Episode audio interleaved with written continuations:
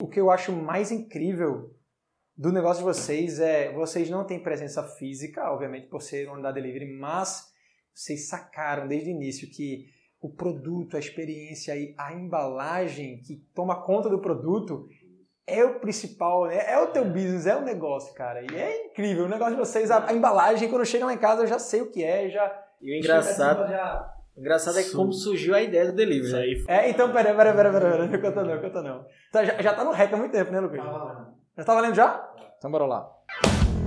Sejam bem-vindos a mais um Franquia Cast. No episódio de hoje, eu estou aqui com o Amauri Neto e o Bartolomeu, sócios fundadores da Home Sushi Home, uma franquia no modelo de delivery de sushi incrível, baseado em João Pessoa. Eles vão contar aqui o detalhe para vocês que estão assistindo a gente no YouTube ou no Spotify, no iTunes. É, o Franquia Cast, que é o maior podcast de franquias do Brasil. Então, ó, sejam muito bem-vindos, apertem os cintos que hoje o papo vai ser bem legal. A gente vai escutar um pouco dessa história, a gente vai conhecer esse modelo de negócio, entender por que, que é tão promissor e também entender como é que eles cresceram tanto desde o começo da pandemia para cá. Já foram mais de 15 unidades franqueadas vendidas desde o março do ano passado até esse momento. Aproveitaram aí o boom da pandemia e a gente vai conhecer um pouco dessa história hoje. Gente, primeiro, obrigado aí por, uh, por aceitar o convite de estar aqui conosco. Bom, muito obrigado pela oportunidade de nos trazer até aqui para falar um pouco do nosso modelo de negócio. Eu não tenho dúvidas que o momento pede pelo delivery, é uma tendência de mercado e a gente está aqui para contribuir com muita informação bacana para vocês. Show de bola, gente. Se, se, apresentem rapidinho, por favor. Bartolomeu, por favor, se apresenta. Tudo bem, meu nome é Bartolomeu. É, tipo, não entendia nada de delivery, caí de paraquedas, junto tanto eu quanto ele.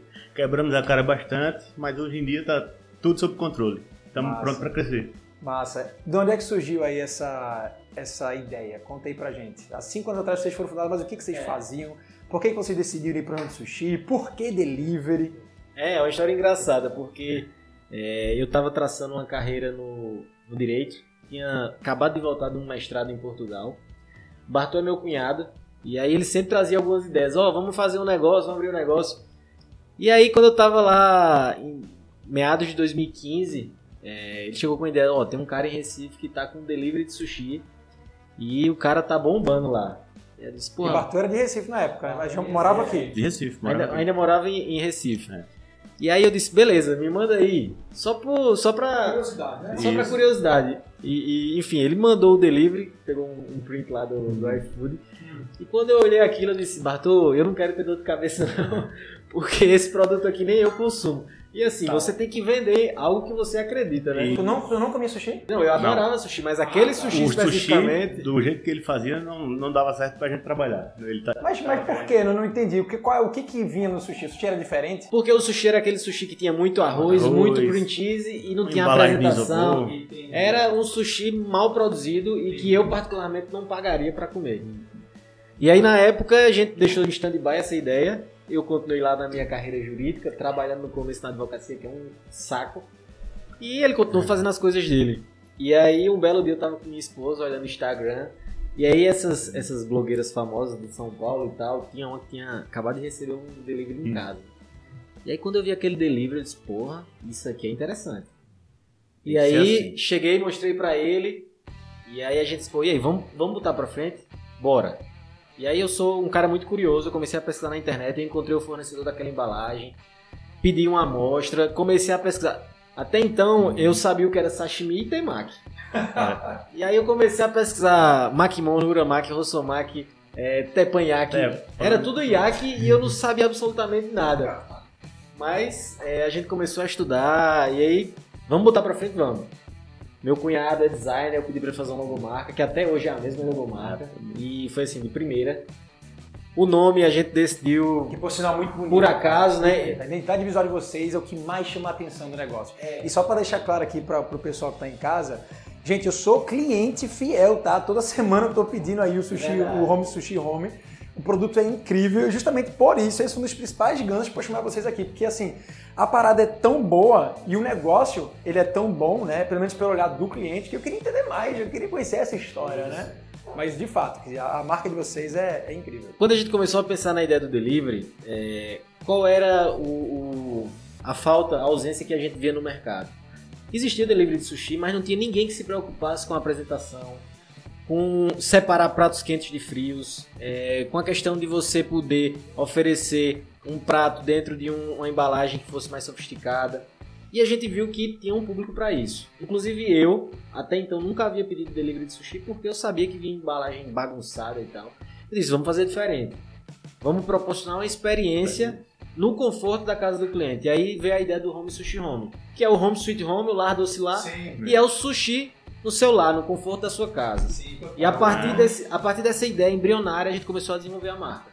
Ah, o nome é incrível. E tem, tem esse apelo, né? De, pô, Isso. é um negócio delivery. Você recebe na sua casa, você tá ali pedindo permissão para entrar Isso. dentro da casa do seu cliente, cara. E aí, desde o início, a gente focou muito nessa questão de experiência. Vamos, vamos falar sobre isso, porque é, eu, como cliente, eu digo para vocês, de fato, a proposta de valor de vocês, que é o que vocês se propõem a fazer, que é o que vocês já desde o início é, construíram como principal diferencial de mercado, de fato faz muita diferença. Para vocês que estão aí de casa e não estão entendendo porque vocês só estão escutando, não estão conseguindo é. ver, porque o apelo visual do negócio de vocês é muito forte, cara.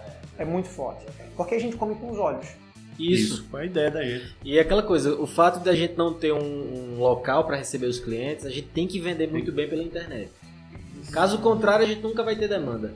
Então, desde o início, a gente sempre priorizou a apresentação, fotos com food porn, né? Um termo. Food porn, total, é. Quem tiver querendo entrar no segmento de alimentação, bota essa hashtag no, no é Instagram. É o mínimo, é, é o básico para que você possa se destacar no mercado que a concorrência é absurda, né? Você tá falando de sushi no Brasil, que hoje em dia é uma comida popular. Verdade.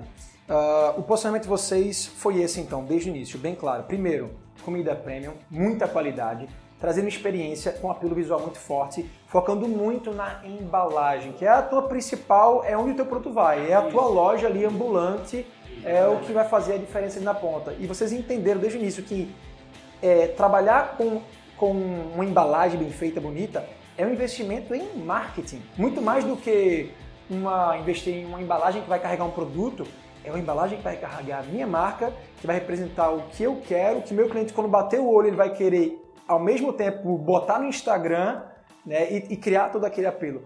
É, gente, não sei se vocês já tiveram experiência, mas eu tenho todo, toda semana, pelo menos quando peço comida. O empreendedor que trabalha de alimentação e que faz qualquer tipo de entrega delivery e que não trabalha em embalagem, ou que bota embalagem de isopor, ou transparente, ou qualquer coisa nesse sentido, cara tá perdendo um dos principais potenciais do negócio. Exato. Até porque a grande maioria do, do, dos concorrentes usam a mesma embalagem. Qual? Aquela padrãozona lá, preta embaixo, transparente em cima. E aí o cara bota um adesivo da marca dele e é basicamente isso. Isso com que me...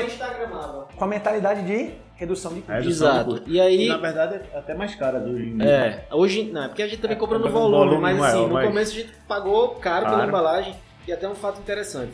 Como a gente não tinha experiência na gastronomia, imagine que a gente investiu o mínimo possível para abrir o negócio. E as embalagens no investimento inicial representaram algo em torno de 20%. do negócio. Imagine só, 20% do investimento inicial na nossa operação foi com embalagem. Então, desde o começo, a gente teve essa preocupação. E deu muito certo, o negócio se consolidou com poucos, poucos meses. Com um pouco mais de um ano, a gente já estava recebendo aqui uma cantada do pessoal de Recife para abrir aqui. Abrir a primeira franquia, né? E normalmente é assim que acontece. É, você monta um negócio, você, você faz dele já desde o início um negócio com cara de franquia, um negócio que as pessoas já de cara começam a perguntar: isso é franquia? Isso. Essa franquia vem da onde? Porque você se preocupa desde cara com a marca, com o apelo visual. E aí esse é o primeiro, esse é o primeiro sinal do empreendedor quando ele monta um negócio de sucesso e já, já fez um dever de casa bem feito, é de que está na hora de expandir, né? De que está na hora de. Na verdade, você está falando tudo que a gente pensa e pensava na época, mesmo é. sem entender a ideia era franquear. Sim, isso em 2016, não foi? O, o, empreendedor, antes de tudo, é um sonhador, né? A partir do momento que você pensa em abrir um negócio, você está sonhando com aquilo dia e noite. E aí a gente pensava nisso e assim, eu sou um cara muito otimista, Bartô também hum. é. E eu sou muito sonhador. Isso é até um problema hoje em dia, porque é, o sonho às vezes acaba nos concretizando e tem gente que se frustra. Eu sou um cara que eu, eu, eu levo a vida numa boa. Agora, não tem como os dois ser sonhadores, né? Porque assim, numa sociedade bom é o equilíbrio, né? Se os dois sonharem, meu amigo, vocês vão. Ah, vocês vão. É. Como é que é isso aí? Como é que é essa balança da sociedade? Aqui ele tá mais na parte de expansão é. e fica pensando no futuro. Eu tô mais ligado ao operacional junto com meus franqueados. Todos estão na, abaixo de mim, a gente trocando ideia, pensando no custo, redução do custo e. E tudo isso que acontece. Eu, eu sempre me preocupei muito com a entrega. Então, um dado interessante: quando a gente inaugurou o Home System em João Pessoa, já existia o iFood. E Bartol dizia, vamos botar no iFood, a gente tá faturando pouco. Eu, eu queria ir calma, lá. se a gente não conseguir entregar, vai ter nota, avaliação negativa, a gente tem que prezar pela qualidade na entrega. E aí a gente passou seis meses de operação trabalhando exclusivamente com o telefone. Telefone. Isso é operação própria. Isso, operação própria. Isso. Certo. A partir do momento que a gente entrou no iFood, que foi em janeiro do ano seguinte, 2017, as vendas aumentaram bastante, só que a gente já estava mais estruturado. É isso aí. E aí depois que a gente entrou no iFood, que o negócio começou a crescer de fato, a gente já contratou um aplicativo próprio e já começou a trabalhar a nossa base de clientes para o aplicativo. A gente vai falar sobre isso porque eu acho que essa decisão que vocês tomaram de não estar dentro dos marketplaces, vocês não estão hoje, né? Estamos. Estão? Porque aqui eu não, não consigo encontrar. Vocês não estão no iFood aqui. Em Recife aqui não. não. Isso é um case de sucesso que eu acho que vale a pena ser mencionado também. Eu queria, eu queria explorar isso aí, porque hoje em dia o que mais se vê dentro do mercado de alimentação delivery são os empreendedores dependentes completamente do iFood e pior do que isso, não só dependentes, mas sangrando por conta não, de uma relação muito é um desbalanceada, né? Isso é um ponto inclusive, é, a gente tomou essa decisão lá atrás de tentar ao máximo fidelizar o nosso cliente na base própria. Inclusive, a gente saiu do iFood em um determinado período e o faturamento caiu vertiginosamente. E eu e Bartô chegamos até num conflito de dizer, porra, vamos entrar. Eu digo, não vamos, vamos segurar. Acabou que a gente voltou. Eu queria faturamento, ele queria qualidade. dados de cliente, qualidade. Porque na verdade, o que é que acontece? O iFood, isso aqui é até um outro tema. é, não, mas, mas é um tema relevante pra gente falar, coisa, sim. Uma coisa que eu acho que é importante que todo empreendedor que está nos assistindo tenha em mente é que a comissão que você paga pro iFood isso é um exemplo que eu dou que parece absurdo, mas é verdade. A comissão que você paga pro iFood é maior do que a sua alíquota do Simples. Certeza. O iFood lhe cobra. no... terceiro sócio. O iFood lhe cobra no pagamento online 15%. Inclusive, iFood, não tenho nada contra vocês, é porque é o meu modelo de negócio. Na verdade, a gente vai botar aqui na, na capa do vídeo. É, a Mauri fala que o iFood não, não é bom, a gente vai, vai explorar essa forma. Entre aspas. Entre aspas. Não entre no iFood, não, essa vai ser a capa assim do, do vídeo. Verdade, o iFood é muito bom para determinados modelos de negócio. Quando a gente fala do iFood, ele tem um projeto lá, o plano básico, que é só a comissão pela venda, e tem um plano com o motoboy que vai para 20 e poucos por cento. Isso, é, é o, é o você... marketplace e o full service. E aí você vai dizer, Mauri, compensa? Depende. Se o teu ticket médio é baixo, é melhor que tu pague 27%, mas a taxa de entrega o iFood honrou com o motoboy. Agora, se teu ticket médio é 30 reais e tu ainda paga mais, 30, mais 7, 8 reais de taxa de entrega pro motoboy, esses 8 reais está representando 25%, fora os 15% do iFood. Então é 40% da venda. As pessoas não sabem dessa conta, mas eu estou ensinando aqui agora para elas começarem a fazer. Entendeu? Então, assim, depende. Para o nosso modelo de negócio, o iFood é uma visibilidade. Mas a gente concentra hoje 76% da venda de toda a rede está no aplicativo próprio. Isso é incrível. Eu não sei se vocês têm essa noção do mercado é, que são raros, são muitos raros o negócio de alimentação hoje Olha, que tem essa, esse eu, eu arrisco Eu arrisco dizer, com base no que eu pesquiso, e assim, eu respiro. Eu tô dentro do mercado também. Eu, respiro gastronomia delivery. Eu arrisco dizer que 99% dos restaurantes hoje dependem do, do, do marketplace. O faturamento do delivery é a maioria nosso, é do marketplace. O nosso caso é justamente o contrário. Por quê? Porque a gente fez um trabalho no nosso aplicativo próprio. Vamos, vamos falar sobre isso porque eu acho que isso é um grande case. É, eu acho que a gente pode explorar muito isso, principalmente trazendo também o case do modelo de negócio da Home Sushi Home para quem também tiver interesse em investir ou entender até para é, buscar esse benchmark, né? É, mas a, a, antes disso, vamos voltar aí para 2016. É, porque eu quero, eu quero conhecer, quero entender um pouco dessa trajetória. A jornada empreendedora sempre é, sempre é legal gente parar ah, e ouvir, porque é, sempre tem os. A gente não pode falar só do, do, da colheita, a gente tem que falar da plantação. E sempre vai ter desafio. Eu, queria, eu queria até citar um, um, um, exemplo aqui. Na semana que a gente inaugurou o Home Sushi Home, Bartol tava com minha irmã no Chile. Somente. Somente. Curtindo lá. E eu, é, e eu, e eu sou um cara. E, não, eu sou um cara cauteloso, né? Então o que é que eu fiz? Eu inaugurei o Home Sushi Home na semana de São João. Por quê? Porque tava todo mundo no interior, curtindo, pulando São João. E aí eu inaugurei numa quarta-feira. 10 pedidos. Beleza. Fraquinha. Deu certo. Na quinta... Vai ver o sushi me falta, consigo fazer aqui, é sozinho. Na quinta-feira, na quinta-feira, nove pedidos. Eu, opa, o negócio não vai dar certo não. na, na sexta-feira, três pedidos. Aí eu disse, Sexta-feira, que era um dia bom. É, não, mas a sexta-feira tava todo mundo no interior. É, Campina, Campina, Caruaru, Gravatar. E aí quando chegou no sábado, cinco pedidos. Eu disse, rapaz, ainda bem que eu investi pouco dinheiro aqui. aí quando, quanto é que você tinha investido? Rapaz, se eu disser, não acredito. Não acredita não. É, 50 mil. 30 mil reais. Foi na sua casa que você montou a 30 cozinha? mil, 15 mil, meu e 15 mil dele. Isso. Não, a gente, a gente teve muita sorte. A gente tava procurando um ponto e aí teve uma pessoa que ia colocar um delivery de pizza, uma, uma moça, e ela engravidou. Aí ela disse, não, eu vou abandonar aqui. E aí ela tava com o ponto pronto. A gente alugou, só fez botar o maquinário ah, e começou a rodar. Ligou os, os, a internet, o, a marca, o telefone, acabou. Começou a atender pedido. Uma fritadeira daquela bem pequena, tudo muito sim. pequeno. Não, mas olha só, aí quando chegou no domingo, chegou no domingo, todo mundo voltando do interior, né? Aí, domingo, não, aí um pedido, dois pedidos, três pedidos, quatro pedidos, aí trim, trim, só, só tinha, só tinha telefone, só tinha telefone. E o telefone não parava de tocar. E eu ficando doido, eu sou um cara ansioso, né? eu sou perfeccionista. Eu sei que lá pras tantas o, o sushi man, era um sushi man, um auxiliar de sushi man e um no atendimento. Isso. Quando chegou lá pras tantas, eu disse, pessoal, e aí? O pedido, rapaz, tamo aqui fazendo, tá demorando. Aí tinha um pedido um shimeji. Eu acho que fui eu que introduzi. Nós que introduzimos o. Eu acho que fomos nós que introduzimos o, o shimeji na comida japonesa em João Pessoa. Com certeza foi. E aí, aí teve um cliente que pediu um shimeji e aí eu cheguei no sushi man e disse, ó, oh, vai sair aqui um joe de shimeji com queijo brie, que era uma, uma das receitas que a gente tinha colocado. Aí o cara falou, rapaz, eu não sei o que é isso não. Vê se tá, vê se tá frio aí antes, porque se tiver... Hum. Rapaz, ninguém merece. O cara vir de João Pessoa pra cá. Tá... Pra ser servido de café frio, meu Rapaz, amor. eu pensei não. que isso aqui era do Starbucks, um mock, mock, mock latte, né? O, é. que é geladinho. não, mas resumindo. Quando chegou no domingo, o cara não sabia o que era shimeji. E aí eu costumo brincar que fui eu que criei o padrão de shimeji do Home Sushi Home. Eu não sei cozinhar. Eu peguei lá o, o, o shimeji, é, botei manteiga, botei show e tal, botei na boca, experimentei. Mentira, sem receita nenhuma, sem nada. No ah, olho. No, no olho. E aí, eu fiz, ficou muito bom. Obviamente que você tem um bom senso de não botar tanto show, porque senão tá muito salgado. Hum.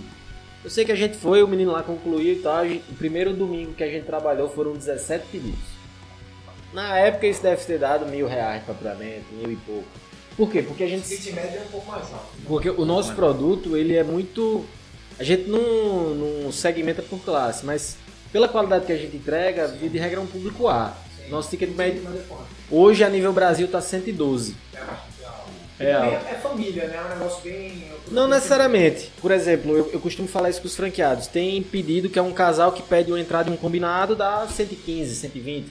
Pode ser também quatro amigos que estão estudando, pedem cinco T-Max, deu 100 reais. O que eu peço sempre, cara, é o Sunomono de vocês que é incrível, vendo aquela embalagem ali. Normalmente as embalagens de Sunomono que você pede em qualquer tipo de sushi é aquele redondinho, aquele negócio transparente que a gente fala. De vocês não, de vocês tem papel alumínio e tal.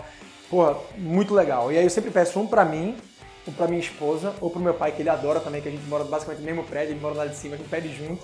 E o combinado que aí dá pra todo mundo. Né? Então, é, normalmente esse é, o, é a minha pedida, sempre. Dá um pouco mais do que esse valor. Dá, dá. Mas aí quando você divide, dá 40, Sim, para cada pessoa, exatamente. Não, cara, e, e assim, não, não, tenha dúvida que, é, o que o que eu priorizo hoje em termos de sushi, não só pela, pela qualidade do sabor, mas também pela questão da procedência. A gente sabe que peixe cru não é brincadeira, né? É, assim, a gente tem um, a gente se orgulha bastante de ter, de contar nos dedos às vezes que a gente teve de fato problema com o cliente. Hoje nós fazemos aí uma média de 14, 15 mil pedidos por mês e a taxa de reclamação é baixíssima. Hoje o nosso NPS na rede toda é de 9.3. Então de 0 a 10 as pessoas avaliam como 9.3 o nosso serviço. Via de regra as avaliações negativas são o quê? Atraso, às vezes um pedido que faltou uma Coca-Cola, Que aí é um problema do motoboy que acaba influenciando no nosso, na nossa reputação. Mas via de regra, os nossos clientes são satisfeitos. E a consequência prática disso é que a gente tem uma recorrência de pedidos muito alta. Você mesmo é um cara que pede toda semana. Toda semana. É, é nossa melhor cliente tem quantos pedidos feitos esse é um dado interessante. O nosso melhor cliente na história do Home Sushi Home já fez 250 pedidos. É a minha irmã. Talvez. Mas imagina só, tu já comeu 250 vezes no mesmo lugar? Cara, é porque eu nunca parei pra contar, mas é muito louco isso. 250. Em quanto tempo, assim? Período de quanto tempo? Anos. Três anos? Dá uma média de quê? Um pedido a cada três dias e meio. Três dias e meio. Não Sério. E um ticket médio de 120 reais. Então essa cliente daqui a pouco. E, e, ela, e ela tá consistentemente lá pedindo? Vocês têm que botar uma estátua dessa mulher lá no, no negócio de vocês, pô. Não, Porque quanto ela gerou de receita já? Foram 255 pedidos. 255 pedidos numa média de 100 reais. Dá 25 mil aí, dá um investimento em uma franquia quase. Se um dia a gente for abrir um IPO, brincadeiras à parte, ela vai bater o 5. Boa. Agora, vê, a gente tá falando de muita coisa boa aqui. Todo, toda jornada de, de, de empreendedor sempre tem os seus perrengues. É, além desse perrengue inicial aí, dos primeiros dias ali, é, qual foi o momento que vocês de fato enxergaram que esse negócio ele ia virar? Porque a primeira semana foi, como você falou, não foi uma semana boa. Bartol tava lá no Chile, tava nem aí pro negócio. É, você tava lá inventando um shimeji com manteiga. E eu puto da vida com ele. Meu amigo, eu tô aqui sofrendo. Como é que foi isso aí? É, quais foram, imagino que vocês deviam ter, dever, deveriam ter tido diversos outros desafios. Como é que vocês superaram? Qual foi o momento que vocês instalaram assim, pô, esse negócio ele vai virar uma franquia, vai ser bom pra caralho, tá gerando resultado, é isso que eu quero pra minha vida. Assim, da minha parte, na verdade, eu sempre quis trabalhar. Caí pra dentro do negócio e fiquei fazendo aquilo, sem sair dois anos trabalhando mesmo. E o resultado veio bem, né? Assim, com o tempo, chegou, a gente tá com muitos clientes cadastrados, a gente se tornou uma marca meio que popular em João Pessoa. E quanto tempo vocês já estavam popular, assim, vamos assim dizer? Quanto tempo vocês já estavam eu acho que. Não, na verdade a gente já tinha um público fiel desde fiel, o começo, tá. mas começou a. Começou, come... Não, no primeiro mês a gente já tinha uma base. Eu lembro que no primeiro mês a gente fez 200 e poucos pedidos. No segundo a gente já passou para 400 e pouco. Foi crescendo uma média de 10 a 12 mil reais de faturamento por mês. Por mês. Até o platô. Quanto foi o platô aí, assim? O platô foi. Aí chegou um momento que ficou ali em 80, 80 e pouco. Quando. Pra mim, no caso de Bartô, uhum. ele já tava lá no dia a dia também, só que eu, ele tem. ele trabalha com agronomia e eu trabalhava com direito. Isso. E aí eu lembro que o momento que eu vi que eu ia virar chave foi quando eu fui para São Paulo para fazer um curso, uma especialização na GV. E eu passei, e eu passei, eu passei dois meses em São Paulo. E aí, nos dois meses que eu passei em São Paulo, eu fiz algumas entrevistas para entrar em alguns escritórios e tal. Fiz um, um, um processo seletivo para uma multinacional, para gerente jurídico. Só que aquilo não me dava tesão. Eu não tinha prazer naquilo, sabe? Eu tava fazendo aquilo porque era o meu projeto profissional de vida. E aí, em setembro de 2017, o Home Sushi Home faturou 100 mil reais. Aí eu disse... Dezembro de 2017. Foi seis meses depois que se inaugurou, foi isso? Não, não, não. Foi um ano um e três meses. Que a gente cresceu, começou com 22, depois 30 e pouco, depois 40, 50, 60. Aí chegou em 80, 85 ficava naquilo. Em ah. setembro foi 100 mil. Aí eu disse, porra, um delivery daquele é, tamanho. É. Galera, olha só o que vocês acabaram de escutar, velho. Uh, um negócio de investimento de 30 mil, uh, onde os caras não tinham nenhuma expertise técnica, tinha muita vontade e tinha muita noção do que. Tinha muita noção de cara do que, que, que iam fazer, qual era a estratégia inicial do posicionamento do negócio. Numa cidade relativamente. Uma cidade que é pequena, né? Tem ali seus 900 mil habitantes. Pois é e montando um negócio delivery com faturamento de 100 mil reais no período de maturação. Né? Pra vocês terem uma noção, hoje, qualquer shopping center de médio porte que você vai, se você entrar numa praça de alimentação e ver um negócio daqueles ali, um grelhado ou um chinês, é, qualquer, desses, qualquer desses negócios de praça, ele vai faturar isso aí. Tendo um investimento pelo menos 10 vezes mais do que esse que vocês investiram. Né? E a, aí sim, esse é o momento que eu imagino que vocês devem ter pensado, caralho, esse negócio é muito bom, precisa virar franquia. Não, e aí o que é que aconteceu? É, tudo aconteceu no espaço de três meses. Eu decidi que eu ia abandonar o direito. Meu pai até hoje é puto comigo. Quer dizer, hoje em dia mais não, mas ele, por um bom tempo ele ficou assim. Mas ele ainda fala, ele ainda fala. A gente, é, eu investi no mestrado e tal, então ele, ele, ele me, me, me proporcionou todo o caminho para ter uma carreira no direito e eu fui durante muito tempo e depois eu desisti. Mas eu disse pra ele, ó, eu tenho um projeto aqui e tal, confie. Ele confiou e deu tudo certo. Mas aí eu voltei de São Paulo e disse, não, eu agora eu vou focar nisso aqui. Eu lembro que eu voltei numa segunda-feira, no domingo, eu recebi um e-mail de um advogado de São Paulo dizendo, a gente quer conversar contigo. Caraca, e aí? Aí eu mostrei pra minha mulher na hora e disse, ó, eu não vou não. Aí eu respondi agradecendo e tal, disse que tinha alguns, algumas pendências de João Pessoa e ia ficar por aqui por enquanto. E aí eu disse, não, agora eu vou arregaçar minha manga e eu vou cair para dentro como quase que exclusividade. E aí, engraçado também que você falou, né? A gente pulou de paraquedas um negócio que não sabia de expertise nenhuma. A gente faturava 100 mil reais, mas a gente não via não dinheiro. Via dinheiro, a gente nunca tinha dinheiro. A gente não sabia o que era, tipo... Como assim não via dinheiro? O dinheiro, você estava com a, a, o controle do custo. A gente, a gente tinha um, a gente sabia que tinha que pagar a conta, mas a gente não tinha noção de precificação, Aí o que acontece? Essa foi, esse foi o segundo momento de, Ai, decisivo para o nosso crescimento. A virada de chave foi aí, ó. Quando, a gente, quando eu voltei de São Paulo, na mesma hora eu contratei uma consultoria. Era uma consultoria para mim e para Bartô. E foi um cara que é amigão meu. Ele é pai de um amigo do meu cunhado, um cara que tem seus 60 e poucos anos. Mas assim, virou meu brother, literalmente. Ele começou a me ensinar, ensinou a Bartô também, mas como o Bartô ia pro interior, eu ficava mais, mais, mais à frente aí. disso. Ensinar a gestão ou ensinar. Tudo relacionado à gestão de uma operação gastronômica. Roberto Braga, tudo. viu? Roberto Braga, amigão meu. E aí o cara ensinou basicamente tudo. O cara tem uma puta experiência. Eu posso falar a palavra aqui? Pode, pô. Não, se não puder, me avisa. Se não puder, me dá um pi aí. Isso. Pode, aqui, aqui é merda, porra. É, aí, aí o cara começou a ensinar tudo. Quando ele ensinou isso, que eu disse, porra, agora eu tenho noção de como a gente precisa trabalhar a marca, Vou vender franquia. Vamos vender franquia. Aí surgiu interessado de Recife. Minha carreira, minha, meu histórico, minha expertise era em direito, em contratos empresariais. Eu comecei a formular, formatar os contratos da franquia. Os módulos operacionais eu basicamente fui fazendo com base no que a gente fazia de rotina operacional. Tá. E aí eu comecei a, a, me especializar. Você autoformatou a sua franquia? Você não, não contratou nem ninguém fora? Não, ninguém. A gente até chegou a conversar com uma empresa, mas pô, era 50 mil na época. Eu disse, eu não tenho esse dinheiro, né? velho. Eu não vou investir nisso aqui. Tudo bem, você investe para vender e é. olhando na frente. Só que eu, eu falei, eu sou um cara curioso. E aí eu comecei a fazer as coisas. E aí, velho, a gente começou a ter uma noção precisa na palma da mão do nosso negócio e começaram a surgir interessados. E aí foi quando os amigos de Bartol, que são daqui de Recife, disseram, eles iam para João Pessoa, consumiam e adoravam dizer, pô, em Recife não tem isso, Recife não tem isso. Aí a gente disse, a gente vai negociar uma franquia pra ele. Aí foi quando começou. E esses caras fizeram um bom negócio, né? Porque é a franquia número um da rede, né? Os caras, eles são amigos nossos, mas a gente tem uns atritos. Eu tenho um atrito com um cara lá que é, é amigão meu, sabe? Mas chora de barriga cheia. É. Ele vai assistir isso aqui. Chora de barriga cheia. Com certeza. Aí tem que aumentar as royalties pra ele. Tem que aumentar as royalties aí, que ele tá faturando demais. E eles, hoje em dia ele tem quatro unidades da rede, né? Tem Floripa, o nosso, Fortaleza, o nosso Salvador e Recife. É. Nosso primeiro franqueado eles deram, na verdade, é um grupo. Deu tão certo que eles expandiram para Floripa, Fortaleza e Salvador. Muito legal. E, você sabe que assim, essa é uma informação bem curiosa.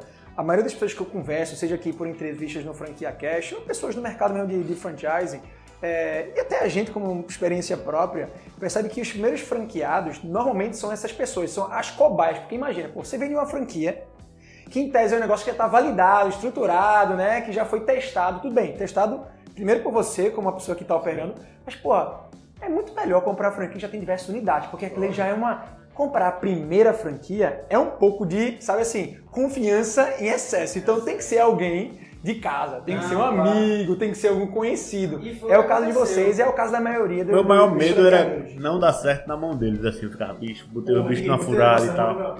Mas na verdade eles os caras são subiram de bons. foguete aqui. Eles são, são, eles são muito bons. São bons. E aí, assim, da nossa parte, o que, é que a gente fez para evitar que isso acontecesse com outras pessoas?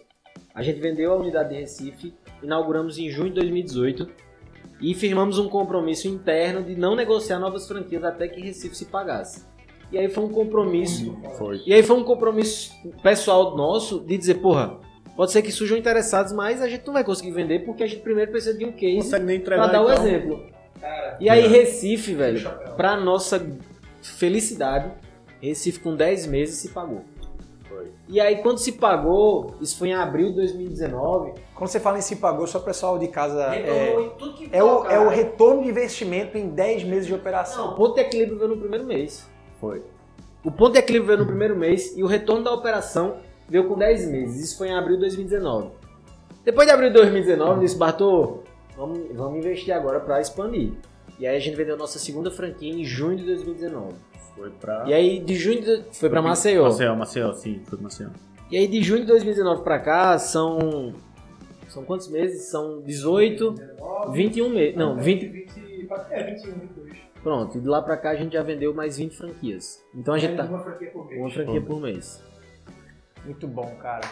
Olha, é, eu sempre digo assim, sabe? É, quando você investe numa franquia ou em qualquer negócio, principalmente numa franquia que você está vendendo um sonho para uma pessoa, é, você tem, tem que, tem que ter muito cuidado e assim, tua principal preocupação, cara, é em gerar o primeiro resultado. Você não pode se preocupar em estar tá expandindo, em estar tá crescendo exato, se você não exato, tem o primeiro resultado. Exato. Nada melhor do que o resultado para impulsionar um novo resultado. Então, assim, é, para quem está em casa e está escutando a gente, eu acho que esse é um, cara, um ensinamento incrível. Eu, eu já fiz diversos vídeos contando essas histórias, porque na minha trajetória empreendedora eu também fiz muito isso, que vocês acabaram de falar que vocês fizeram. Mas é um reforço. Vocês esperaram 10 meses. Gente, 10 meses é uma paciência do caralho, porque imagina como as pessoas estavam batendo na porta de vocês. A tentação de bater na porta e vender e querer expandir. Mas assim, a preocupação, em primeiro lugar, da, do compromisso do franqueado, do cliente em saber que se você não estruturar e começar bem feito, você não vai ter longevidade, é a sacada. Acho que é o grande, ensinamento aí pra Exato. galera que tá em casa, viu? E assim, é... Obviamente que isso é uma, uma, uma, característica nossa, mas de tantos outros que empreendem aí. A gente foca muito na parceria, a gente quer que todo mundo saia ganhando no final do dia, entendeu? Então, assim, eu não, eu não me sentiria bem de ter uma pessoa que economizou aí o dinheiro de uma vida, uma vida. investir num negócio que eu criei, ela nos prestigiou a esse ponto e trazer um resultado negativo para ela. Então a gente pensa muito nisso também. O investimento, você falou de investimento de uma vida. Vamos falar aí sobre o modelo de negócio da Home Sushi Home. É, porque por ser um formato delivery, é, não sei se vocês se, se intitulam de dark. É, é na verdade, o, o, Dark Kitchen é um termo moderno, né? É. Nós somos um, uma, um delivery que é um Dark Kitchen a título de 2020 para cá, desde 2016. É que Dark Kitchen chegou no Brasil comumente agora, recentemente, é. mas Dark Kitchen é um termo que é há muito tempo já explorado em diversos outros países. Nós, nós, trabalhamos desde 2016, a gente nunca recebeu cliente para comer no local. Vocês sempre foram Dark Kitchen, só que vocês nunca sabiam que esse era o tema, era, dele, era delivery. Delivery já é. Delivery Porque não tinha balcão. O, o, qual é o conceito de Dark Kitchen?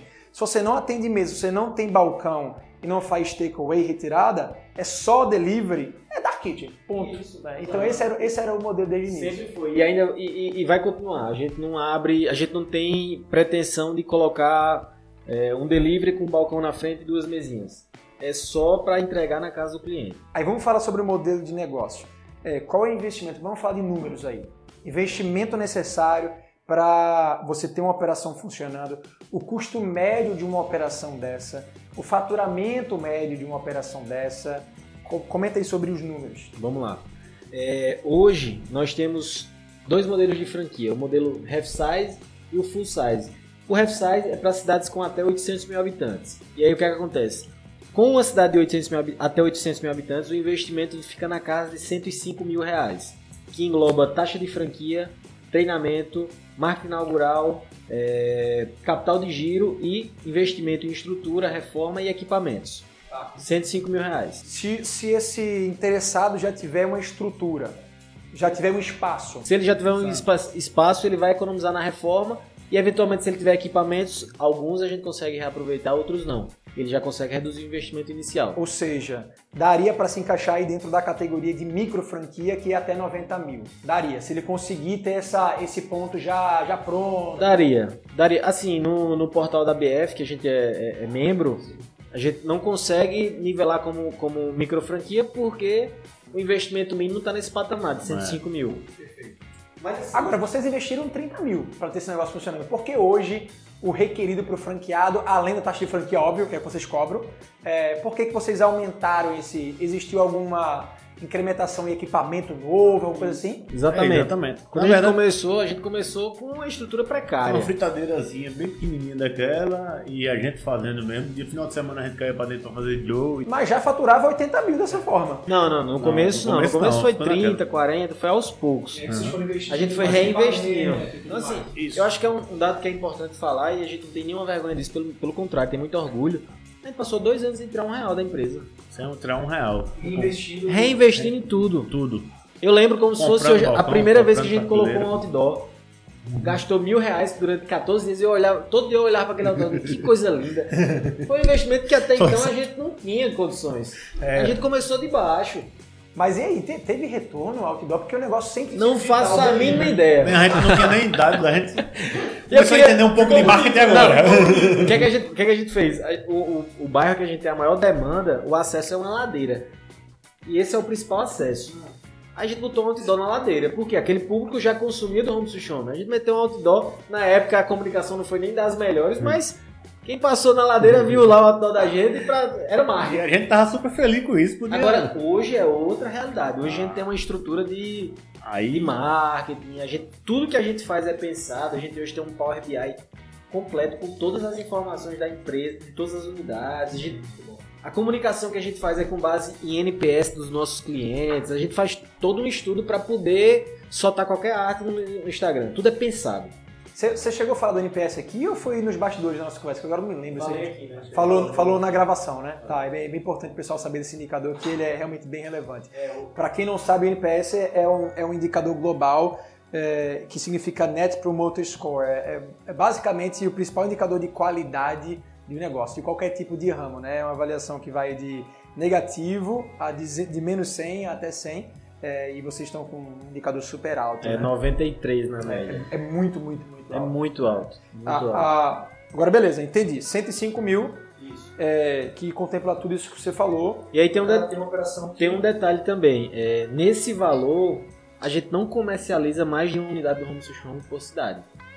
Então, por exemplo, se você quer colocar um Home Sushi Home, é, vamos falar de Aracaju que a gente ainda não tem, Lá o franqueado ele vai ter exclusividade. Pode faturar o que for, podem surgir inúmeros outros interessados querendo pagar o dobro. Não vai, é só um franqueado. Então a gente dá a possibilidade do cara explorar ao máximo a franquia, porque aquela região é só dele. E aí a gente vai para o potencial do mercado em si. Se a gente pegar uma região dessa que vai variar entre 500 a 800 mil habitantes, qual é o potencial de faturamento que esse negócio pode gerar e como é que é a operação em si? Assim, qual é o, o custo fixo necessário? Qual é o ponto de equilíbrio desse negócio? Fala um pouco sobre os números aí, por favor. É, assim, quando a gente vai para uma região tipo Aracaju, eu acho uma região muito fácil de se virar negócio, porque é, é um interior, meio que um interior tipo João Pessoa. Nessas cidades, assim, a gente tende a se destacar mais, tipo Belém, que a gente foi pro norte, é uma cidade que já começa vendendo bem, e acho que tem carência de, de mercado, de qualidade feito nosso.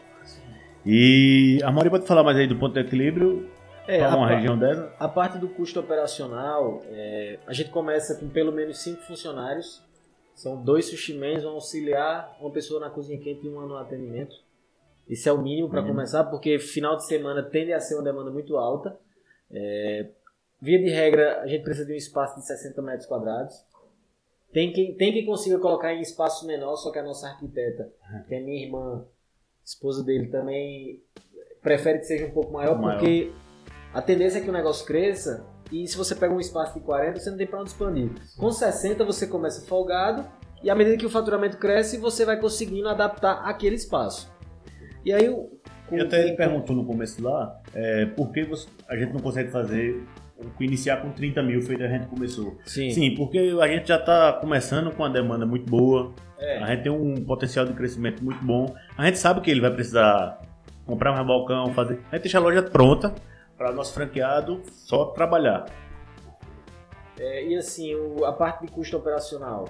Como a gente tá num, no, como, como, nós somos um delivery, eu não preciso estar tá na Domingos Ferreira. Eu posso estar tá numa perpendicular. É, exatamente. E aí eu pego um espaço que não tem visibilidade, mas que está num local privilegiado, próximo da minha, da minha, do meu público-alvo e aí eu consigo reduzir meu aluguel em 50%. Em vez de pagar 7 mil, 5 mil reais numa sala que está na Domingos Ferreira, por exemplo, eu vou pagar 2.500 numa, numa rua daquela transversal, entendeu? Então a gente já consegue reduzir o custo do aluguel, o custo de energia tende a ser baixo, o, o custo fixo operacional é muito, muito baixo. baixo. Os principais indicadores de custo na nossa operação são o CMV, que você sabe o que é, motoboy, e também a parte de despesa variável, que no caso é comissão do iFood ou então do aplicativo. aplicativo. Só para ter ideia, hoje o iFood não tenho nada contra vocês, não queiram me, me cancelar não. é, o iFood hoje ele cobra entre 10 e 13% para qualquer, qualquer venda que você faça no, no, na plataforma. Na nossa plataforma, a gente só cobra 2. Quer dizer, a plataforma cobra 2,8% para pagamento online. Se eu vender em dinheiro, em cartão, não cobra nada. E além disso, nós temos uma negociação com a, um adquirente de pagamentos muito boa, onde a nossa taxa de débito é 0,8 e a nossa taxa de crédito cai com dois dias é 1,59.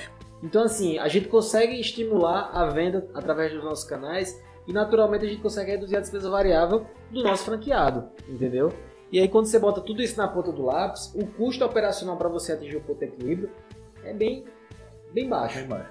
Eu tenho uma operação que com 35, 35 mil se paga em faturamento. É. Bacana. E o faturamento médio, vocês já estão com quantas unidades funcionando já? Hoje nós temos 15 unidades, uhum. temos 7 para abrir, são ah. 22 no total, estamos fechando mais duas essa semana provavelmente, então vai para 24. A nossa pretensão é terminar 2021 com 30 unidades.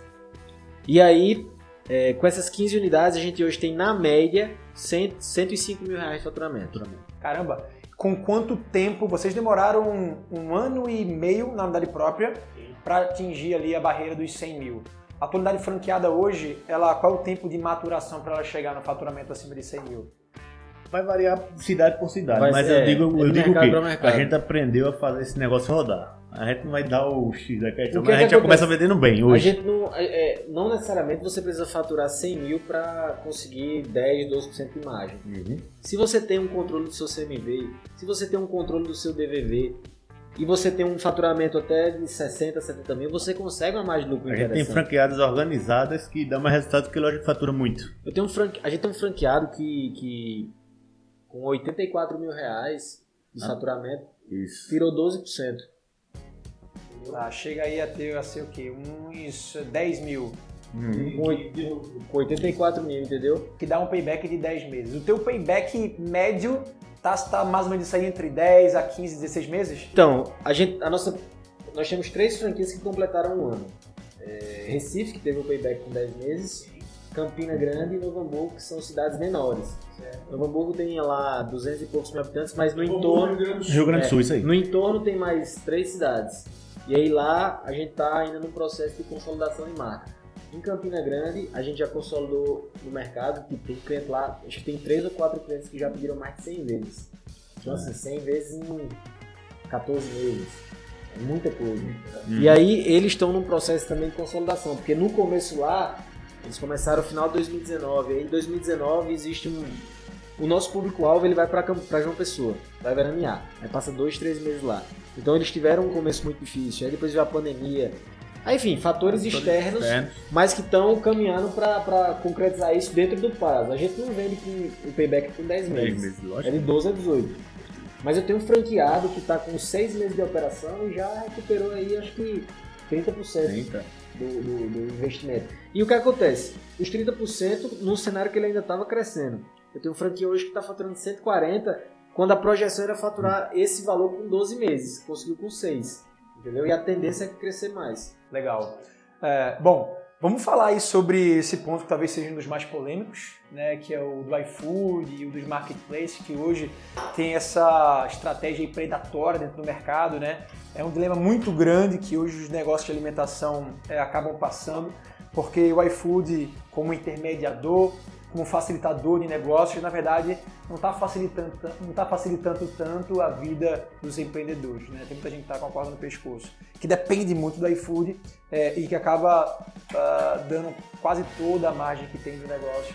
Que é um negócio de alimentação, normalmente tem uma margem naturalmente apertada é. para, esse, para esse intermediador.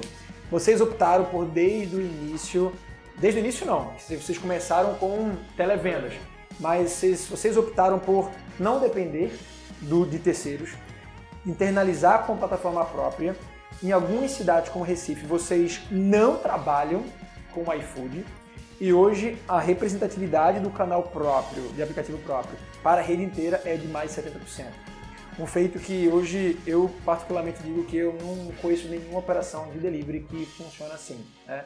É, não sei como é que tá, nem os números da McDonald's, por exemplo, mas imagino que não, não chegue. Eu sei que no exterior, estudo muito mercado internacional, nos Estados Unidos, por exemplo, os agregadores, as plataformas de agregadores, os marketplaces, eles não eles estão perdendo muito, porque uh, os grandes players eles já entenderam que não vão dar essa fatia para eles. Mas vocês enxergaram isso desde, desde cara e hoje estão apertando firme. Como é segurar a onda é, no momento que a gente vive hoje, que o cliente demanda, o cliente está demandando, o franqueado ele enxerga também e às vezes pode até demandar e cobrar porque não tá e tal. Como é que vocês estão conseguindo segurar a onda e quais foram as principais táticas que vocês utilizaram para crescer tanto no aplicativo próprio?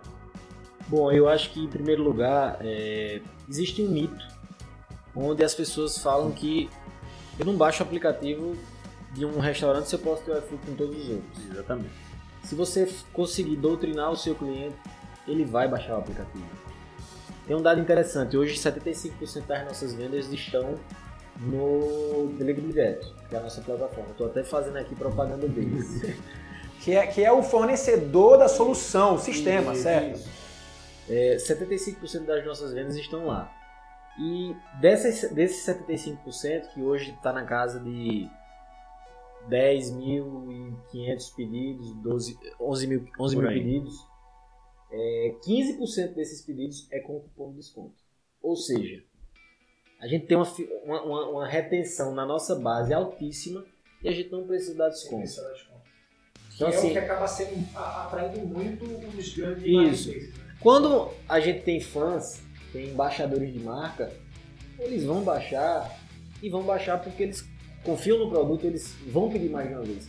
Se é uma marca que tu vai chegar e consumir uma única vez e não vai querer mais consumir, não tem pra que ter um aplicativo. Mas se é um negócio que você vai ter recorrência, é tipo Uber.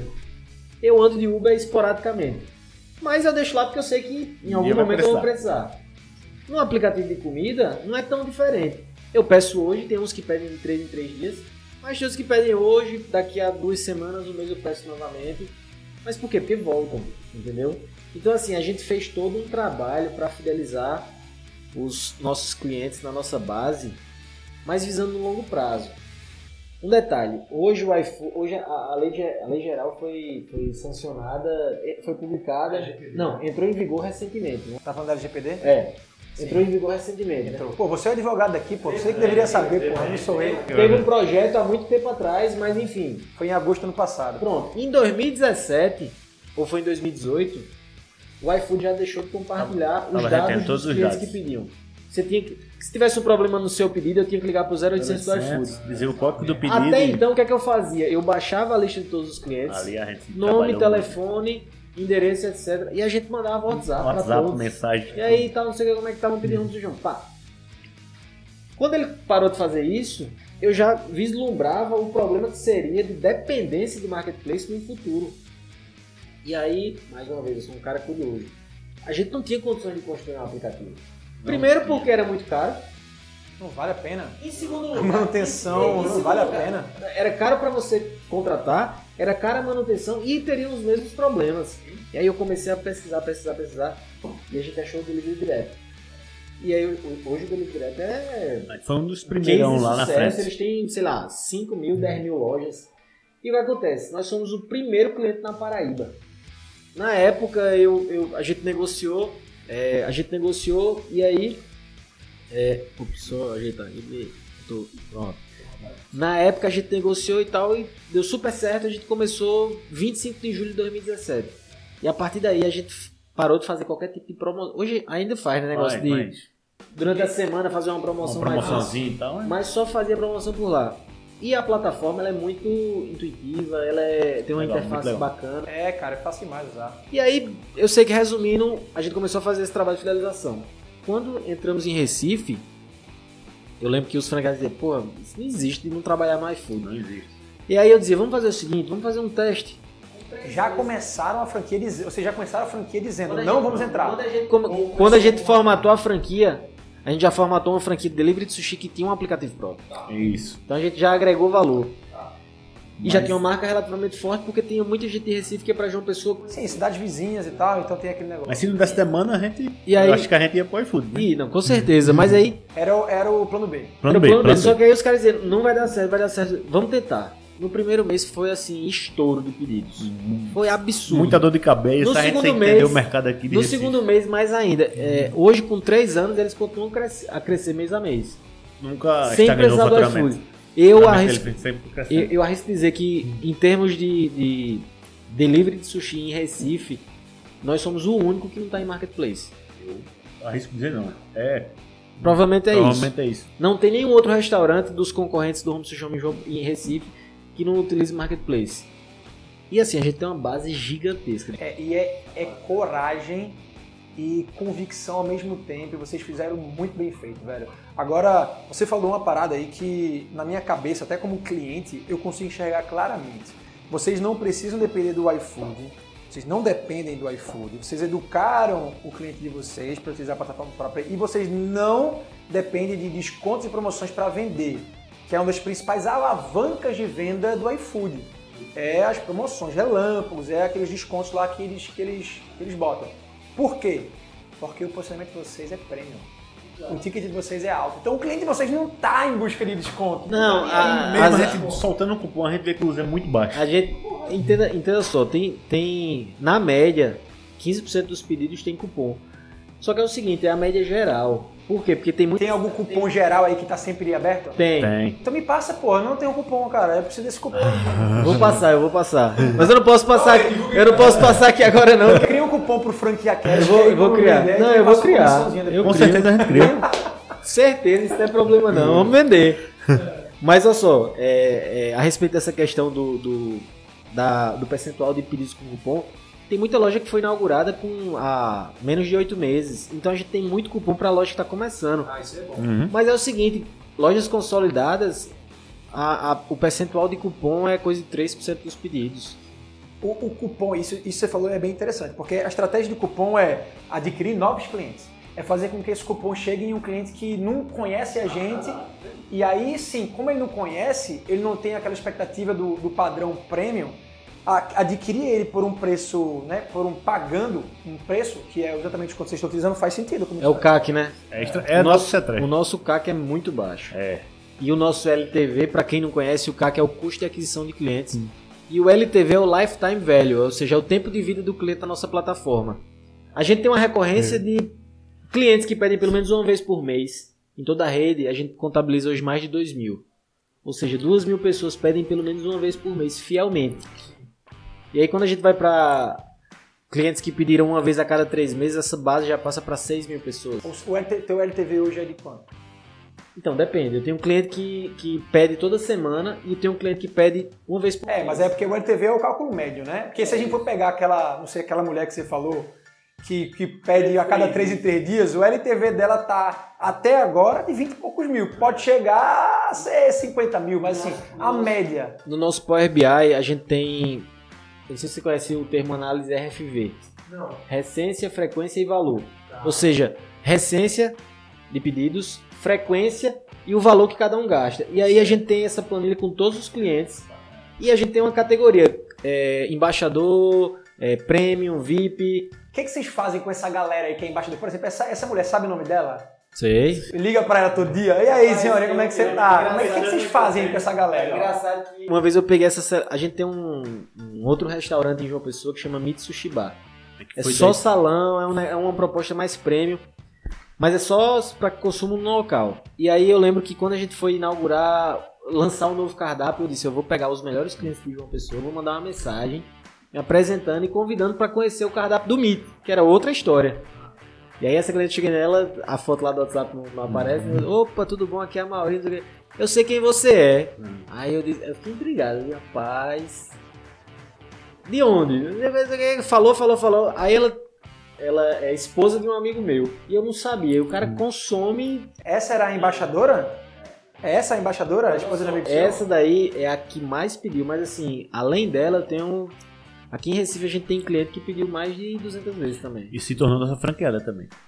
Eita, isso é perfil legal. É o cliente apaixonado. A gente tem duas pessoas assim. É. Não em na verdade, Alphaville, na, é, aqui em Recife. Tem, a gente já teve cliente que se tornou franqueado porque viu o padrão, a excelência e disse, pô, isso aqui é um. Na verdade, eles estão franqueados porque ele pensou assim, pô, não vou ficar gastando dinheiro, vou ficar investindo, gastando é, dinheiro, eu vou fazer para mim mesmo. Vai diminuir o faturamento de algumas lojas. É. Vamos dizer assim, se der tudo errado, pelo menos eu tenho uma fábrica de sushi para mim. É. Eu tenho uma história pra mim. Põe na conta do Lápis, eu acho que vale mais a pena investir numa franquia. É. mas, mas, ó, fechando, fechando a parada aí do, do iFood versus Marketplace próprio. É, como é que hoje vocês conseguem. É, é muito fácil vender a ideia de um aplicativo próprio uma franquia nova quando vocês têm todos esses dados, né? Sim. É, mas e o plano B de ter um iFood, né? Que vocês não não, não, não é. obrigam, né, a só usar o aplicativo próprio. Não, não. A gente dá a liberdade do franqueado de usar o iFood também. O iFood não é uma plataforma ruim, ela é, ela é muito boa. Só que o custo dela é alto. É boa como, como base, né? Como Imagine só, você, é, você, você vai abrir um delivery hoje é essencial que você esteja em algum marketplace. Porque você vai pegar o tipo de cliente que talvez nunca ouvisse falar da sua marca. Só que é o seguinte, como você falou, a partir do momento que você é, se torna dependente do iFood, eu não sei, eu não tenho como comprovar isso, mas eu acho que existe algum algoritmo que estimule o pagamento online. Com certeza você, sei lá, eu tenho, eu tenho alguns cases que eu acompanho, tipo, 70% da receita no iFood é pagamento online. Você vai passar 30 dias para receber aquele valor. Não, é tipo, hoje em dia o iFood tá obrigando você a criar uma conta no iFood para você receber, receber semanalmente. Semanalmente. É, mas enfim, beleza, 7 dias ou 30 dias. É. Só que é o seguinte: imagina se você pega 70% da sua receita e passa 30 dias com ela retida. Como é que você vai pagar suas contas? Então, assim, é importante que esteja no iFood, é importante. Porém, você precisa pensar em uma solução, porque a longo prazo aquilo vai se tornar uma bola de neve e você vai se afundar em, em passivo. Qual foi a solução, a solução que vocês tiveram para utilizar, aproveitar o iFood, mas não depender 100% dele? Vocês fazem aquela estratégia de é, utilizar o iFood como exposição, visibilidade, aí quando vocês vendem, vocês tentam. A gente tenta migrar o cliente. Na nossa, na, nossa, na nossa embalagem, a gente tem lá é, uma foto, é, a logomarca e embaixo tem pelo app mais vantagens. O cara, o cara que entrar no aplicativo, ele imediatamente ele, ele tem um cupom de desconto na primeira compra. Ele tem um programa de fidelidade que a cada cinco pedidos, ou dependendo da cidade, pode ser até outro prêmio, ele ganha um bônus. Além disso, ele tem um indique um amigo, então você pode gerar um link lá no aplicativo. Eu vou gerar um link e vou mandar para você. Quando você usar esse link, você vai ter um desconto. Mas depois que você usou, eu também vou ganhar esse desconto. Então, assim, a gente tem várias estratégias para tentar trazer o cliente. Dá certo, na maioria das vezes. Vocês conseguem medir, tipo assim, esse cara, ele veio do iPhone. A gente, consegue, a gente consegue isso, né? fazer isso tudo. Consegue. Mas eu... aí a gente não pode é, falar pode aqui. Falar não. é isso aí, meu. Não, é brincadeiras à parte, a gente tem muita estratégia. Não. A gente tem muita estratégia e assim, são com o aplicativo e o iFood juntos, a gente tá há quatro anos já. Então imagine só, quatro anos testando. Em João Pessoa, que é a, a, nossa primeira unidade, o iFood ainda tem uma representatividade alta no faturamento. Está próximo de 40%. Mas nas outras cidades que começaram depois, a gente já conseguiu diminuir esse percentual. Então, na média, está dando 25. Mas por quê? Porque João Pessoa ainda é muito alto e as outras estão na faixa. Recife não tem. Não tem, exatamente. Não tem. já ajuda. Joga bala pra cima. Não só Recife, as outras unidades que abriram é, de 2019, 2020 para cá, elas estão ali com 15, 18, 20%. Entendeu? Então, equilibra. Uma dúvida aí. O preço é o mesmo? Do iFood para aplicativo próprio? Não. Não é o mesmo? Não, não. Esse, esse, aí é uma, é uma grande. Mas não é por quê? Porque, porque assim, é, a comissão que eu pago no iFood é muito Sim, alta. É. Eu não posso. Eu, e outra coisa, como você falou, as a margem de, de, alimentação é baixa. É Imagina se eu mantenho o preço no iFood para vender um, um, produto e ainda tenho que pagar 15, 10% de comissão. Total. É exatamente assim que a gente faz aqui também, né? Na, nos negócios de alimentação. O preço do aplicativo próprio ele é diferente e essa é uma das principais vantagens. Por isso que vai, vai valer a pena. É preço de cardápio de, é preço de cardápio de loja. Mas você tem, que entender, você tem que entender o seguinte: é como eu falei, você tem que. Não querendo desmerecer quem venda um produto que não tem nenhum diferencial. Mas se não tiver diferencial, as pessoas não vão baixar o aplicativo, mesmo que o preço seja menor. Então você tem que entregar valor. Hoje eu costumo dizer, a gente se posiciona como uma, um delivery de experiência. Não é delivery de sushi. Sushi todo mundo vende, a gente vende experiência. Tanto é que a gente tem investido recorrentemente em novos layouts de embalagem. A gente tá para lançar uma nova embalagem. A gente tá para lançar um novo programa que vai ser assim super desejado por todos os clientes da base, mas poucos vão receber. E o critério para receber esse esse é, esse programa que a gente vai criar em breve é a recorrência. Então, pô, tu, provavelmente você tá dentro já. Provavelmente você vai estar tá, tá, tá nesse grupo. Mas o cara que só pediu uma vez, ele vai ter desejo por aquilo e não vai conseguir. Por quê? Porque Aí é a virada. A condição é que você seja um cliente recorrente. Então, assim, a gente vai pensando. Cara, posso dar uma ideia aqui para vocês? Uma ideia de quem é, de quem é muito criativo e que adora escutar ideias loucas aqui. Você falou de, cara, a gente quer focar mais em experiência. Desliga a câmera aí. Desliga a câmera aí. É para ninguém roubar, né? É.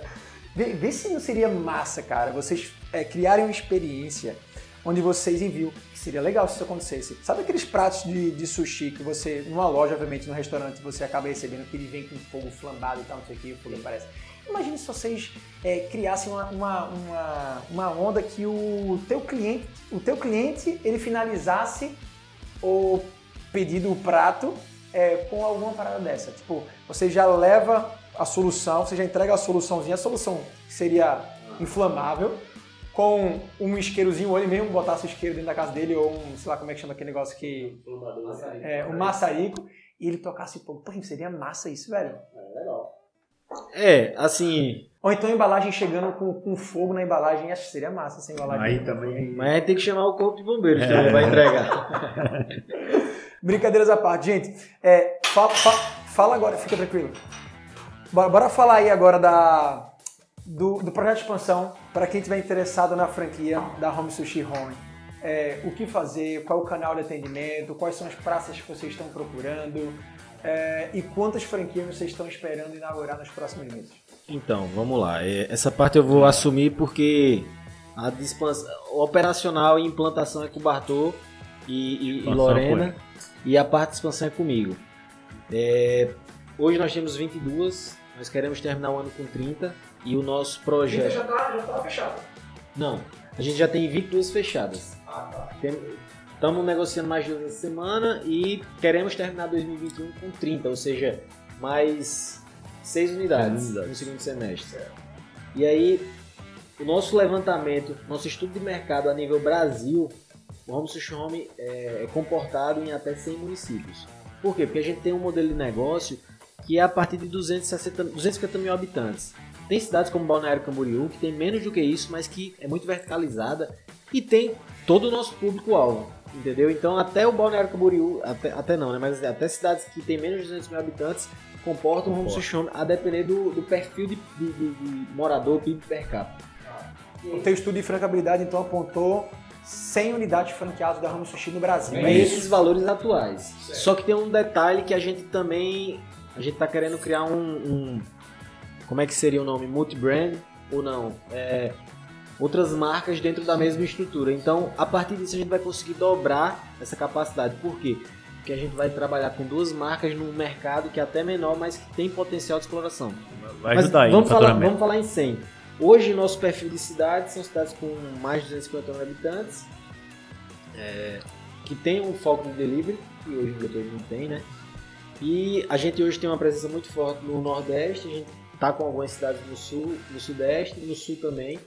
É, tamo, vamos inaugurar a primeira unidade de Minas Gerais em breve, vamos inaugurar também é, uma segunda unidade em Santa Catarina. Rio Grande do Sul também já tem uma demanda de uma procura pelo modelo de negócio. É, e para você que tem interesse em montar esse modelo de negócio, de franquia, um delivery de sushi especificamente, você pode entrar no site da BF, no portal do franchise. Você faz lá o seu filtro. Antes de entrar no, na página do Home Sushi pesquise outros concorrentes, analise valores, analise investimento, analise taxa de royalties, porque isso é importante. E aí, depois vá no Home Sushi e faça um comparativo. E lá tem um cadastrozinho para você preencher. A partir do momento que preenche, já entra na nossa base de, de atendimento, a gente já vai entrar em contato. Massa, show de bola. É isso aí, gente. Pô, o papo foi muito legal. Gostei Pena que acabou, né? Pena que acabou. tá acabando, na verdade. É. é isso aí, ó. É, eu queria que vocês deixassem aí uma mensagem final pro pessoal aí que tá em casa. é, tanto que quer entender melhor o negócio de vocês e vai pesquisar no portal do franchise, quanto para pessoas que querem empreender nesse ramo. Né? O que, vocês. É, na verdade, o que eu digo, empreender é difícil, mas eu acho que vale a pena. Hoje eu estou vendo que vale a pena. Tudo começando na ideia, né? Aí depois a operação e depois vem a recompensa. A gente está começando a pegar a recompensa agora, não pegou ainda, mas estamos nessa. Eu acho que vale a pena, todo mundo deve sonhar e concretizar, concretizar na verdade. Legal, Bartô. Eu, eu costumo falar uma frase que, que eu não sei quem foi o autor, talvez tenha sido eu na minha própria cabeça, não sei. Mas eu penso muito nisso e assim, o sonho. Não sei quem foi o autor, acho que essa deveria ser a frase de não sei quem foi o autor. Acho que fui eu na minha cabeça. Mas resumindo, é o seguinte. Resumindo, o sonho, o sonho é o combustível que alimenta a alma. Certo? Seguinte, se você tem um sonho de empreender, você vai começar de baixo, pequeno, as pessoas vão olhar, vão, vão desacreditar o seu projeto, mas confie, corra atrás. A gente começou esse delivery a vai completar cinco anos mês que vem, com o sonho de um dia se tornar uma rede de franquia. Hoje a gente não para para pensar no que a gente já conquistou porque o tempo não permite. permite. A gente toda hora meu WhatsApp tá ali. Acho que eu vou ter uns 30 grupos de WhatsApp para responder de franqueado, mas assim, eu tô vivendo meu sonho. A gente pensou no Home Sushome lá atrás, batalhou. Hoje em dia, quem olha pra gente pensa, isso é um cara bem sucedido. Mas, pô, é. É, é, como eu escutei uma vez de um empresário que é franqueador também. Eles, pô, tu quer comparar a tua primeira página com a minha vigésima. Por quê? Porque você vai ralar. Eu ralei pra caralho. A gente ralou pra caralho. Hum. Eu lembro que. Posso contar só uma história? Com certeza, pô. Eu lembro que a gente revezava os dias, né? Os dias vai lá. E Como assim revezava o dia? Tipo, você trabalhava segunda e trabalhava é, terça? É. Um dia, é, em 2016, era a abertura das Olimpíadas do Rio. Aí eu tava lá com minha esposa, com a atendente, com dois suspensos, não sei o que, numa sexta-feira. A gente só tinha telefone, não tinha iPhone até então. E aí começou, nesse dia o ticket médio acho que foi 140 reais começou a vir pedido, prim, prim, prim, prim, prim, prim, o telefone, prim, prim, prim. Quando deu 8 horas, a gente não tinha mais capacidade de atender nenhum cliente. E foram, sei lá, 25 pedidos. Só que 25 pedidos de 130 reais para uma estrutura pequena, sem experiência. E um intervalo curto de tempo, né? É basicamente jantar, né? Porque vocês não abrem para almoço. É... Não, e as pessoas estavam pedindo, é, era só jantar, de, de 6 da noite até 8 e meia. E eram as pessoas pedindo para a abertura da Olimpíada. E eu sei que nesse dia a gente deu um, um franqueado costuma falar esse, né, deu um circuit break, né? A gente é. teve que desligar o, o, o, o tirar o telefone, do, do gancho. gancho. Nesse dia é, a gente teve coisa de 3 horas de atraso no pedido.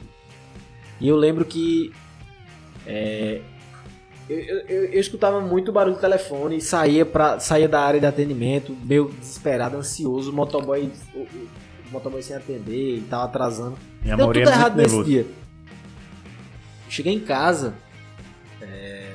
Eu cheguei em casa de 11 horas da noite, depois de ter entregue todos os pedidos, teve cliente que mandou voltar e tal. E eu já pensando no, no, na repercussão negativa. E outra coisa, a gente sempre ralou.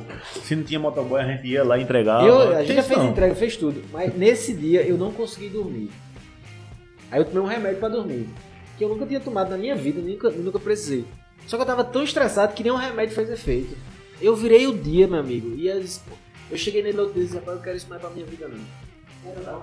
Você teve, esse, você teve esse papo sério mesmo? Tive, pô, né? tive. Bicho, eu não quero isso não, velho. Não quero isso não porque é, é trabalhar com o consumidor e, e, não entregar o negócio que a gente se propõe a entregar e tal. Isso serviu de lição pra gente se adaptar e se aperfeiçoar no operacional. E assim, foi uma constante evolução. A gente hoje tem 15 franquias de operação. Fazemos aí, é, mês, esse mês agora vão ser 15, na média 15 mil pedidos em todo o Brasil. 15 mil pessoas consumindo a nossa marca, um negócio que a gente criou lá atrás, num espaço de 40 metros quadrados.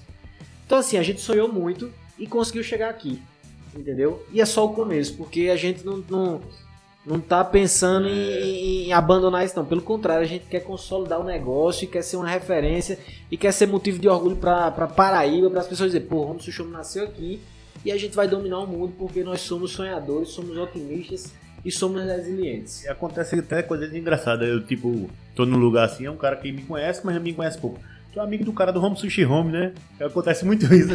Não, porra, é meu e tal. Ninguém sabe de onde vem, se é, se é da Paraíba. Pensa que é uma rede de franquia de fora. É. E a gente deixa levar dessa, dessa ideia. Com muita humildade, a gente tá construindo uma história bacana, bonita. E, e eu fico muito feliz de poder fomentar o empreendedorismo no Brasil, porque acho que é o que movimenta, é o que faz a roda girar e a gente tá muito feliz com isso. é isso aí. Parabéns aí vocês dois pela jornada, jornada empreendedora incrível, marca incrível, produto incrível, cabeça incrível. E uma das características aí do, do empreendedor, acho que a gente pode pegar essa frase final aí do uh, do Amauri, que foi incrível, é, que é o seguinte, caramba, o empreendedor ele sonha, ele não realiza, porque o sonhar é, ele é constante. Você, você não realizou o seu sonho ainda porque o seu sonho vai ser sempre maior do que a sua, do que a sua capacidade. Então, a, a, assim, acho que essa, essa, essa frase aí consegue encerrar de forma muito, muito legal o nosso podcast, nosso programa. Fico muito feliz em ter recebido vocês aqui. Pô, eu agradeço, eu agradeço. demais por Bartô também aqui, pra, pra uhum. gente ter vindo falar contigo. Foi um prazerzaço. Inclusive, eu acho que merece depois um novo podcast. A gente tem que manter isso todo mês, pô. Vamos, bora, ficar conversando. Bora, com certeza. Próxima vez eu vou lá pra João Pessoa. Prazer, próxima vez vai ter um sushi aqui comendo, sushi flambado aqui com a gente. Na próxima vez a gente faz um, um, tutorial de como comer sushi e quais são as peças. aí bota Rossomaki, Uramaki, Makimono. No final é a mesma coisa, só é muda a nomenclatura. É. E aí a gente vai ensinando a galera. Boa, mas gente, obrigado aí mais uma vez. Pessoal que tá de casa, Uh, espero que vocês tenham gostado. Não esquece de curtir, avaliar aqui o podcast, ir lá no YouTube e seguir a gente no Spotify, beleza? Show de bola? Encontro vocês na próxima. Um grande abraço. Falou! Valeu! Isso aí, caralho.